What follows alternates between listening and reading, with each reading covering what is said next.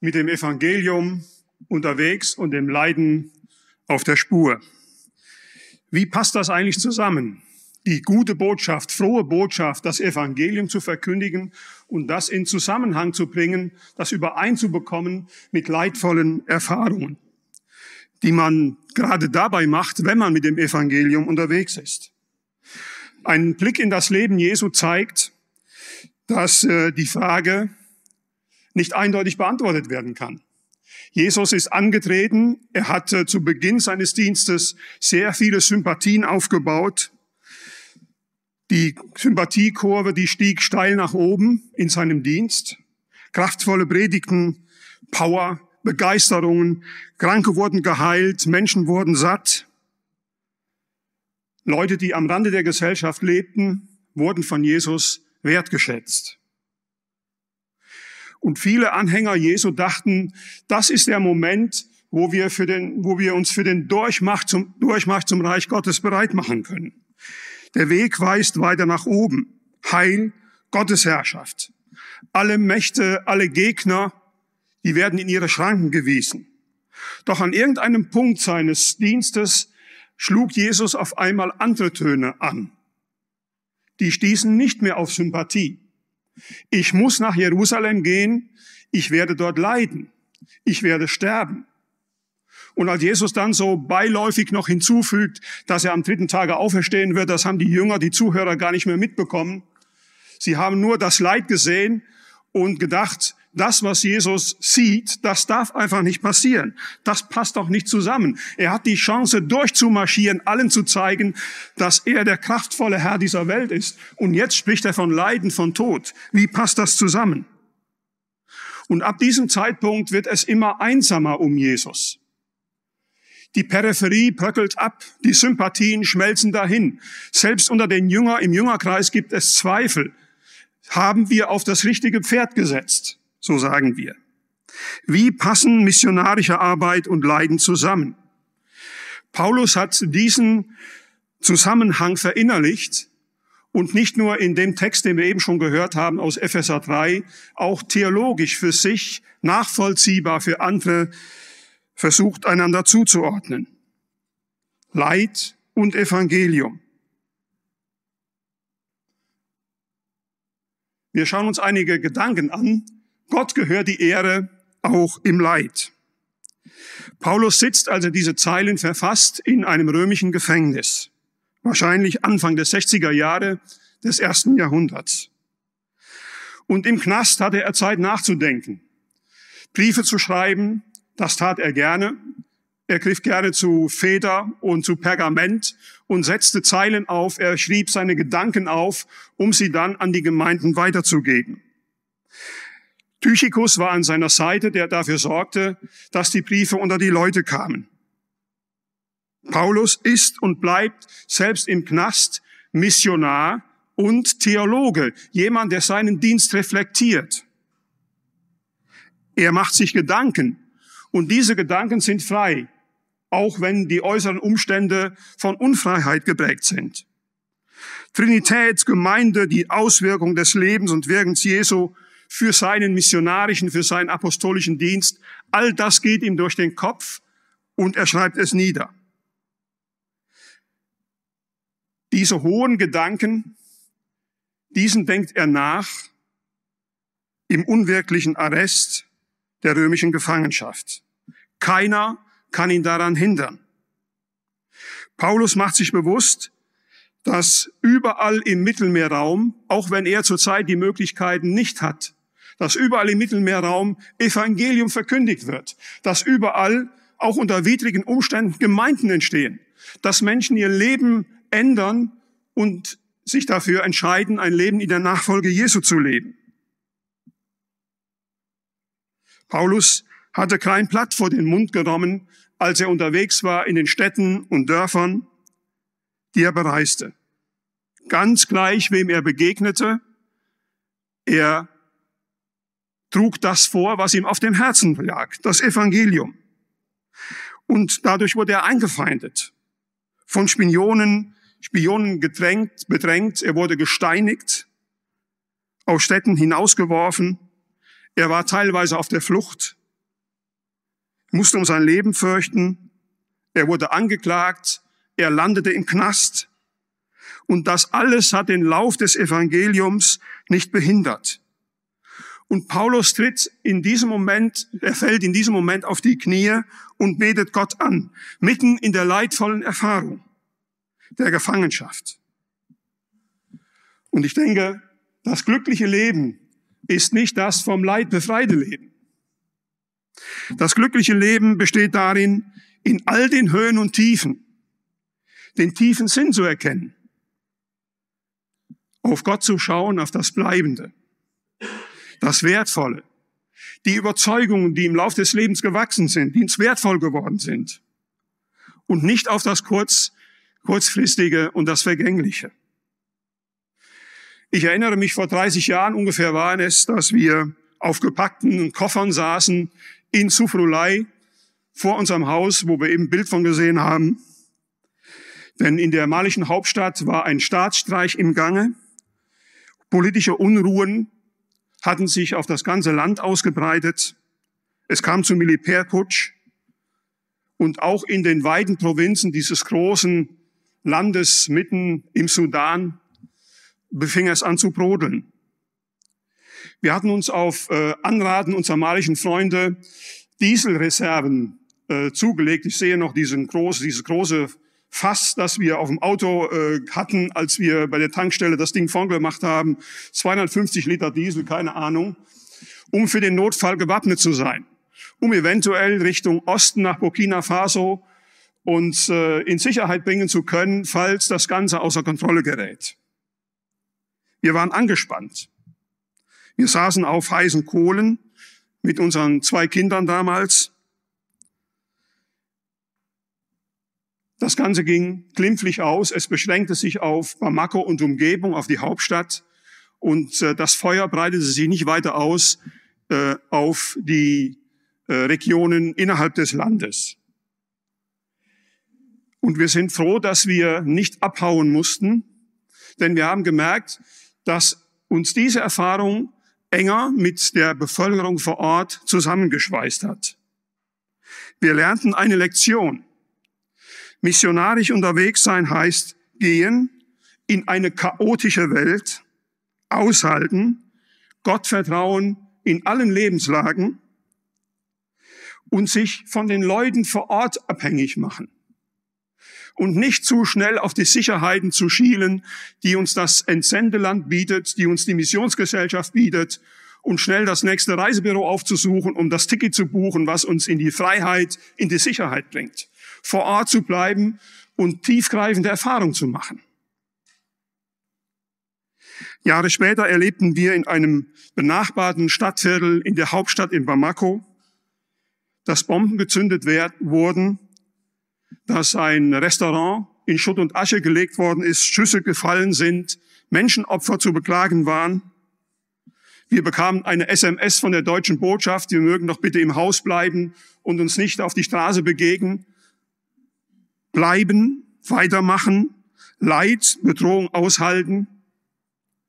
Das macht uns stärker und auch solidarischer mit den Leuten, mit denen wir zu tun haben.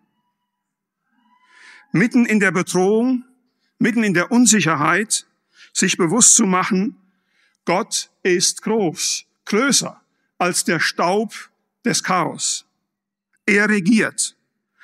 Und all die Machthaber sind beschränkt, beschränkte Wichtigtour. Gott bleibt. Er ist ewig. Er ist machtvoll. Und deshalb gehört ihm alle Ehre. Und selbst wenn das Weltgeschehen wie in unseren Tagen unser Herz besetzt und die Seele fesselt, weil du irgendwo festsitzt, gedanklich nicht mehr weiterkommst, emotional nicht weiterkommst, vielleicht Anfeindungen ausgesetzt bist, nach wie vor auf Gott zu vertrauen. Denn, und das ist mein zweiter Gedanke, die Gnade trägt. In dem Text, den wir eben von Sarah gehört haben, in Epheser 3, gibt es eine wichtige Klammer, die die Verkündigung des Evangeliums umfängt. In Vers 2 spricht Paulus von der Gnade Gottes, die ihn als Mensch, als Apostel und seine Arbeit trägt. Und die ihm die Verantwortung anvertraut, Evangelium zu verkündigen. In Vers 7 und 8, später im Text, schließt sich diese Klammer und Paulus bezeichnet sich hier als Diener der Gnade Gottes. Die Macht der Gnade Gottes im Leben der Geringsten. Paulus bezeichnet sich selber als der Geringste.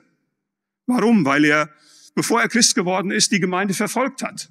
Es eigentlich gar nicht verdient hat, von Gott beauftragt worden zu sein, ein Verwalter der Gnade Gottes zu sein und durch die Weltgeschichte zu ziehen und Evangelium zu verkündigen. Er hat es nicht verdient. Er lebt selbst von der Gnade, die er erlebt hat mit Gott. Und jetzt leidet er selber als Christ, als Apostel. Er wird selber verfolgt. Er wird selber festgesetzt. Und weil die Gnade Gottes trägt, kann er als Apostel den Teil des missionarischen Auftrages verantworten. Paulus ist Apostel und Diener Gottes zugleich. Und dieses Selbstverständnis beruht nicht nur auf theologischen Erkenntnissen, auf einer Theorie, die er sich zurechtgelegt hat, sondern auf einer tiefgreifenden Erfahrung, die er jeden Tag macht im Unterwegssein.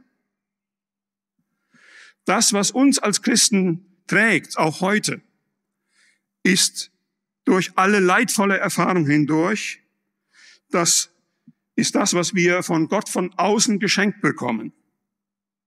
Wie Regen auf trockenes Land, die Gnade Gottes.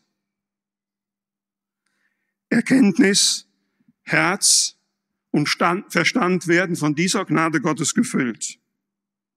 Erfahrungen, die Gottes Wirklichkeit greifbar machen.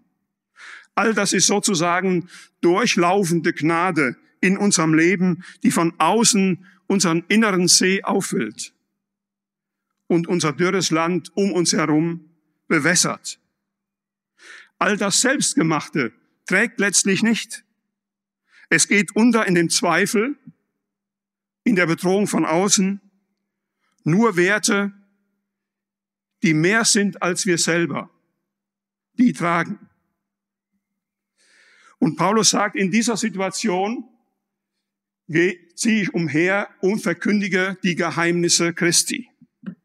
Evangelium verkündigen heißt, Geheimnisse zu lüften. Das erste große Geheimnis des Evangeliums lautet, Gott wird Mensch, um es zu bleiben. Man könnte sich ja vorstellen, bei all dem, was Jesus durchgemacht hat, diese Schläge, dieser, dieser, äh, dieses Leiden, was er zum Schluss seines Lebens erlebt hat, den Tod, dass er sich endlich den Schweiß von der Stirn abwicht und sagt, Mensch, gut, dass es wieder nach oben geht. In harmonische Gefilde, zurück zu meinem Vater, wo alles easy ist, wo alles okay ist. Aber das Menschliche, diese Erfahrung, auch diese leidvolle Erfahrung, die es gemacht hat, die geht, nimmt er mit. In Jesus verbindet sich auf geheimnisvolle Art und Weise göttliche und menschliche Natur. Und als Jesus bei seiner Himmelfahrt zu seinem Vater zurückkehrt, da hat er das Menschliche mitgenommen in Gottes Welt. Seine irdischen Erfahrungen, die Narben in seinen Händen, die ihm bei der Kreuzigung zugefügt worden sind, das nimmt er mit nach oben. Die durchbohrten Hände. Und er hat gleichzeitig das Göttliche bei uns gelassen. In seinem Geist, der unser Leben leitet. Und dieses Geheimnis verkündigen wir, wenn wir Evangelium verkündigen. Diese Botschaft ist einzigartig. Die kannst du nicht mehr toppen.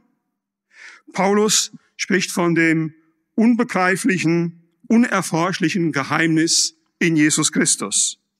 Philosophen und Theologen haben durch die ganze Geschichte hindurch versucht, dieses Geheimnis zu lüften, es irgendwie zu formulieren. Das Einzige, was sie fertiggebracht haben, ist zu sagen, wie es nicht ist. Ja, wie menschliche und göttliche Natur sozusagen koexistieren können. Sie haben sich den Kopf zerbrochen und das war's. Man kann das Geheimnis nicht genau beschreiben. Und es gibt manchmal Geheimnisse, die, kann man, die kannst du dir nicht erklären. Die kannst du nur in ihrer Wirkung verkündigen. Die kannst du nur anschauen, bezeugen. So wie Johannes im ersten Kapitel seines Evangeliums. Wir sahen Jesus und in ihm die Herrlichkeit als des eingeborenen Sohnes vom Vater voller Gnade und Wahrheit. Wer versteht das? Das ist ein Gedankenblitz, eine Einsicht, die dir kommt, die Gottes Geist dir schenkt, aber die du letztlich nicht erklären kannst. Gott ist kein Geheimnisträger, sondern ein Offenbarer. Unser Heil liegt im offenbarten Geheimnis der Person Jesu Christi, Mitschöpfer, Sohn Gottes, Person, die Mensch wird und als solcher unser Retter geworden ist. Und Paulus spricht von der vielfältigen, alle Lebensbereiche des Menschen umfassenden Weisheit Gottes, die seit der Erschaffung der Welt wirksam geworden ist. Und diese Weisheit übersteigt die sprichwörtliche Weisheit der Völker. Die menschengemachte Gedankenwelt kommt da nicht mehr mit. Gott hat Erfahrung, er verfügt über Skills, die unserem Leben Qualität verleihen können. Und Gott behält das Vollkommene und seine Macht nicht für sich. Er offenbart sie. Und zwar nicht in dem Sinne, dass er sie für einen Moment mal in einer bestimmten Saison ins Schaufenster stellt und sagt, schaut mal alle vorbei, schaut euch mal an, was ich drauf habe, wie meine Macht aussieht. Und dann, wenn die Saison vorbei ist, dann nimmt es wieder weg und das war's. Diese verkündigte, diese offenbarte Weisheit Gottes im Evangelium, die geht mit uns die wird Teil unserer selbst und nicht nur Gegenstand, den wir anschauen. Es ist die Kraft Gottes, die Kreativität, die mit uns geht. Sie ist unsere Lebensgrundlage. Dass Menschen denken können, dass Menschen lieben können, dass sie ihr Zusammenleben und ihre Kultur kreativ gestalten können. Das hat keiner, ob Christ oder nicht Christ, sich selber zu verdanken. Das ist alles auf Gottes Mist gewachsen. Dass unser Leben gelingt, haben wir nicht uns selber zu verdanken. Auch das ist Evangelium. Und das können wir nicht Christen, nicht Christen gerne sagen. Das müssen wir ihnen sagen, damit keiner denkt, er wäre zu 100 Prozent seines eigenen Lebensglückes Schmied. Ich denke an die in Afrika tätigen, wir nennen das in, in Mali die Marabus. Das ist also kein Vogel, sondern das ist eine Person, eine Mischung von Priester und Hellseher, zu dem Menschen gehen, um sich Rat zu suchen für ihr Leben. Und die behalten gerne ihre spirituellen Geheimnisse für sich selber. Sie binden diese Macht, die Wissen ist, an sich selber. Und sie betrachten das als ein exklusives Privileg. Und wenn ein normaler Mensch Anteil haben will an diesem geheimnisvollen Wissen dieser Seher, dann muss er Zucker mitbringen, dann muss er Geld mitbringen, dann muss er irgendwas bieten, damit sie äh, das Wissen ein Stück weit äh, für ihre konkrete Lebenssituation offenbaren können, in Form von Fluch für die anderen, für die Bösen, in Form von Segen für sich selber, von Vorhersagen, bei Heilung von Krankheiten und so weiter. Gott ist nicht solch ein Geheimnisträger, der nur dann etwas von sich preisgibt, wenn wir mit dem Pfund Zucker ankommen. Wir können als Christen in das Wissen Gottes eintauchen durch das Evangelium. Bei Gott ist das nämlich anders. Jesus sagt, wer mich anschaut, wer mich ansieht, wer sieht, was ich tue, wie ich drauf bin, was meine Mentalität ist, die Art und Weise, wie ich mit euch umgehe, der sieht den Vater. Ihr könnt das sehen, jeden Tag. Das ist kein Geheimnis. Das ist das Geheimnis, was wir als Christen den Menschen schuldig sind. Wer mich sieht, der sieht den Vater. Der ewige Gott, der alles kann, der Schöpfer von Himmel und Erde, der ewige Gott, der wird den Menschen verkündigt. Gott verbindet sich als der Unendliche mit dem Endlichen. Da steigt er ein. Und Jesus nimmt diese Erfahrung mit. Und wenn du dieses Geheimnis entdecken willst, dann schau dir das Leben Jesu an. Und um das zu tun, lies die Evangelien. Da kriegst du es schwarz auf weiß. Wie Jesus tickt, wie er die Herrlichkeit des Vaters Menschen vorgelebt hat.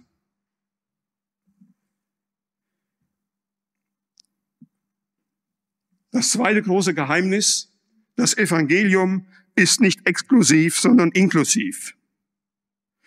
Es gilt nicht nur für eine speziell ausgewählte Gruppe. In dem Text aus Epheser 3 ist von dem erwählten Volk Gottes die Rede. Und die erwählten Juden bilden sie sich mit Recht etwas darauf ein, dass sie sagen können, konnten, unter den vielen Völkern, die es auf der Erde gibt, hat Gott ausgerechnet uns auserwählt, zu seinem Volk gemacht. Und alle Nationen blieben erstmal zunächst außen vor. Aber Gott war von Anfang an kein lokaler Gott, kein Nationalgott. Jesus starb für alle Menschen. Und deshalb verkündigen wir das Evangelium allen Menschen. Egal, welche Tradition du mitbringst, welche Verbindung du zur biblischen Religion hast. Wir verkündigen es allen Menschen. Und zwar in friedlichen und in unfriedlichen Zeiten. Vielleicht habt ihr das in der Presse gehört, dass der Papst sagt, wenn es mir gesundheitlich gut geht und die äh, Situation einigermaßen stimmt, dann werde ich nach Kiew reisen und wenn möglich auch nach Moskau. Der Papst darf das ja als ein äh, Präsident eines Staates, des Vatikanstaates. Er kann alle diplomatischen äh, Dinge in Bewegung setzen, um das möglich zu machen. Ich bete dafür, dass das möglich ist. Dass nicht nur Waffen sprechen, dass nicht nur Telefonanrufe in Moskau äh, landen, wo Putin die Leviten gelesen werden. Das wird der Papst sicherlich, wenn, die, wenn er die Gelegenheit hat, auf seine Weise auch tun. Aber er wird sicherlich auch andere Worte finden. Das ist möglich. In friedlichen und unfriedlichen Zeiten Evangelium verkündigen. Im Smog der Städte, im Staub der abgelegenen Dörfern, bei angenehmen 25 Grad unter Sengen der Sonne in den Halbwüsten Afrikas. Den Armen, den Reichen, den Gebildeten, den Analphabeten, alle sind einbezogen. Alle sind gleich wert vor Gott und vor seiner überdimensionellen Gnade. Das Evangelium befreit alle Menschen. Jeder hat lebt mit seiner Bindung und das Evangelium befreit. Und die Mission ist Gottes globales Unternehmen, wo schon Paulus mit dabei war, wo er unterwegs war. Und wir haben als missionarisch denkende, als missionarisch handelnde Christen Anteil an dieser Globalisierung Gottes. Von Anfang an hat Gott die Absicht, seine Liebe und seine Kreativität mit der Welt zu teilen. Das dritte Geheimnis. Das Evangelium ist die Kraft, die zusammenführt. Die Völker dieser Welt, die zu Zeiten des Alten Testamentes noch zu den nicht erwählten Völkern gehörten, die werden irgendwann Söhne und Töchter. Sie werden zu Miterben. Sie gehören auf einmal mit zur Familie. Das ist ein großes Geheimnis, dass das möglich ist. Sie erben den Reichtum Gottes, seinen Segen im Hier und Jetzt und in der neuen Welt. Und das unversehrte, nie endende Leben mit Gott. Paulus spricht von den Miteinverleibten. Und hier liegt, der, liegt es auf der Hand, dass wir an die Gemeinde Jesu denken, zu der Juden, Christen und Christen aus den nicht-jüdischen Nationen gehören. Die Gemeinde mit ihren unterschiedlichen Traditionen, mit ihren unterschiedlichen religiösen und kulturellen Prägungen. Sie sind alle ebenbürtig. Und dafür gibt die Gemeinde einen Raum. Wir sitzen alle in der gleichen Reihe. Wir sind alle Mitteilhaber am Reich Gottes. Und alle, siehe Offenbarung, werden wir irgendwann vor Gott tanzen, vor diesem Thron, auf dem dieser Jesus Christus sitzt und der uns diese vernarbten Hände entgegen zeigt und sagt, es ist vorbei. Wir tanzen vor Gottes Thron. Alle, alle Nationen sind beteiligt. Das Evangelium, das wir verkündigen, hat nicht nur eine persönliche Dimension. Es betrifft nicht nur dein und mein persönliches Verhältnis zu Gott. Es betrifft auch die Kultur, das soziale, wirtschaftliche Leben. Auch dort hat das Evangelium Auswirkungen. In der Gemeinde Jesu teilen wir Leben. Wir freuen uns und leiden miteinander. Wir teilen unsere Güter. Ehemalige Prostituierte, siehe Gemeinde in Korinth, und Arbeitgeber sitzen auf einmal in einer Gemeinde, in einer Reihe, vielleicht nicht nebeneinander, aber im gleichen Raum. Das ist in der Gemeinde möglich, weil das Evangelium befreit von sozialen Zwängen. Wir bereichern einander. Und unser Zusammenleben ist eine evangelistische Plattform, in die wir Menschen mit hineinnehmen auf unserem Weg durch unser Leben. Verlorene, Gestrandete, Flüchtende, auch die, die auf der Sonnenseite des Lebens stehen, die vielleicht sagen, ich habe Heimat, denen es wirtschaftlich gut geht, die aber noch keinen blassen Schimmer davon haben, dass sie auch schon immer auf dem falschen Weg unterwegs waren, weil sie denken, das wäre alles ohne Gott passiert.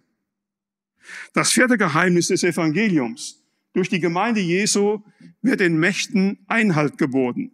Das ist sehr interessant. Paulus denkt bei den Mächten nicht in erster Linie an die politischen Machthaber, an die auf Zeit agierenden Politiker, die despotischen Knallfröche unserer Zeit. Das hat er nicht im Blick. Er spricht von den Gewalten in der Himmelswelt. Es sind die gottfeindlichen Mächte, die die Kerzen ausblasen, die für Vernebelung und Dunkelheit sorgen, die uns nicht mehr klar durchblicken lassen, die uns hindern, ein geordnetes Leben zu führen. Es sind, den, sind die Gewalten, die den Zugang der Menschen zu Gott blockieren, die wir nicht sehen, aber die real sind, die da sind. Westlichen Gemütern fällt es vielleicht schwer, sich diese Welt irgendwie vorzustellen, zu visualisieren, etwas zu sehen, was man rational nicht sehen kann. Die Existenz der unsichtbaren Mächte und Gewalten das als Gedankengebäude zuzulassen, fällt uns zunehmend schwer. Anders war das mit Generationen vor uns. Mit nicht westlichen Kulturen neben uns, die mit dieser Welt viel weniger Probleme haben als wir im Westen. Unsere Wirklichkeit ist beschränkt, weil wir nur das zulassen, was wir mit unserem Verstand greifen können. Afrikaner sind da sehr viel weiterentwickelt als wir. Aber der eigentliche Hammer besteht darin, dass es die Gemeinde ist, du und ich, die wir das Evangelium kennen, die wir von dem Geheimnis des Evangeliums erfasst worden sind, die wir von der Kraft Gottes, von deiner Gnade, von deiner durchschlagenden Power etwas erfahren haben. Wir gehören zu denjenigen, die im Namen Gottes diesen Mächten das Evangelium verkündigen und ihn damit Einhalt gebieten. Wir verkündigen das Evangelium und jedes Mal, wenn wir es tun, wissen die Mächte zwischen Himmel und Erde, dass sie einen auf die Nuss gekriegt haben. Dass sie nicht diejenigen sind, die das alles in der Hand haben. Das Evangelium durchspricht die Macht der Pseudogewaltigen die legt es lahm. Auch das gehört zu unserer Mission. Auch das gehört zum Auftrag der Gemeinde Jesu. Und Leiden heißt nahe bei Jesus zu sein. Das große Geheimnis des Evangeliums ist offenbart. Menschen aller Nationen sind einbezogen. Die Gnade ist auf den Durchmarsch. Wir haben diese Vision im Blick, dass wir vor Gottes Thron tanzen werden und dass dem Elend ein Ende geboten wird. Und das Evangelium schafft neue Räume des Zusammenlebens. Wir sind Kinder und Erben Gottes. Punkt. Das ist das Geheimnis, was es zu lüften gilt. Und Paulus macht sich das bewusst und teilt es den Gemeinden mit. Und weil er das tut, verliert er die Motivation, trotz widriger Umstände nicht trotz dem Arrest, in dem er sitzt, der, trotz der Gefangenschaft, trotz des seelischen und des körperlichen Leides, dem er ausgesetzt ist. Er schreibt an seinen jungen Mitarbeiter Timotheus, sei ein Streiter, nimm teil an den Leiden. Apostel kann man fesseln. Man kann sie gefangen setzen. Das Evangelium kannst du nicht anbinden. Das ist frei. Es befreit. Es entfesselt seine Wirkung. Nicht alles Leid, was wir erleben, was wir beobachten, ist eine Folge unseres missionarischen Engagements. Nicht alles Leiden ist ein Leiden um des Evangeliums willen. Die Ungleichheit in Natur und Geschichte, in unserem persönlichen Leben, dem wir, ausgesetzt, sind, ist nicht unbedingt eine Folge des Leidens am Evangelium. Aber trotzdem müssen wir mit all dem Leid, was uns früher oder später betrifft, fertig werden. Wir müssen es einordnen. Und dabei hilft uns der Blick auf Jesus, die Kernperson des Evangeliums. Jesus ist Sohn Gottes, Retter der Welt. Und damit er es wird, wird es ihm gelingen, das Leiden und Sterben in seinen Lebensweg zu integrieren. Evangelium ist nicht das schrecklich Fremde, was zum Evangelium hinzutritt. Dass wir sagen, das Evangelium ist die frohe Botschaft der Gnade Gottes, der Rettung, der Vergebung. Und da hat eigentlich bei all dieser, diesem Überschwang der Freude, die wir beim Hören des Evangeliums empfinden, da hat das Leiden eigentlich keinen Platz. Wir müssen uns bewusst machen, dass dieses Evangelium, diese Rettung in Jesus Christus nur mitten durch das Leiden zu haben war. Das Leiden gehört zum Heilsweg dazu. Hätte Jesus nicht gelitten, gäbe es kein Heil. Hätte Jesus nicht durchgehalten und hätte ja, Disziplin gezeigt bis zum bitteren Ende, bis zum Tod, hätte all das Leiden auf sich, nicht auf sich genommen, dann könnten wir nicht vom Evangelium sprechen. Es musste so kommen, dass dieser Gott in das Leiden der Menschen eintaucht, in der Person Jesu Christi um uns davon zu befreien, unsere Perspektive zu geben. Leid ist Bestandteil des Evangeliums. Und versteht ihr, das ist der Gedanke, der uns hilft. Manchmal sind Gedanken und nicht nur gute Erfahrungen Dinge, die uns helfen. Sich einfach das bewusst zu machen, Jesus hat Ja gesagt zum Leiden, zu der leidvollen Erfahrung. Und die rettet uns.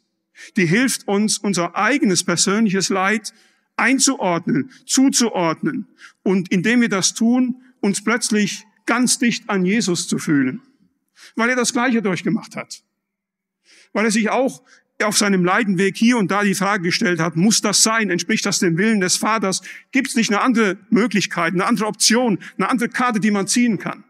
Es gab sie nicht.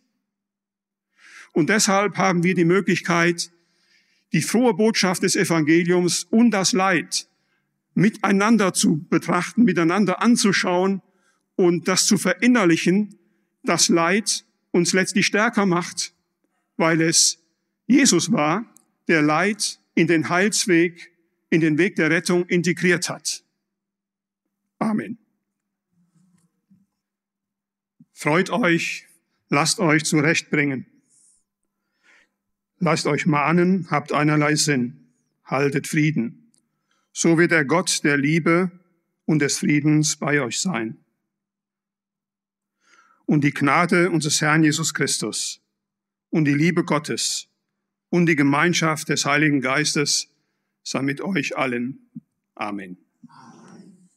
Eine gesegnete Woche wünsche ich.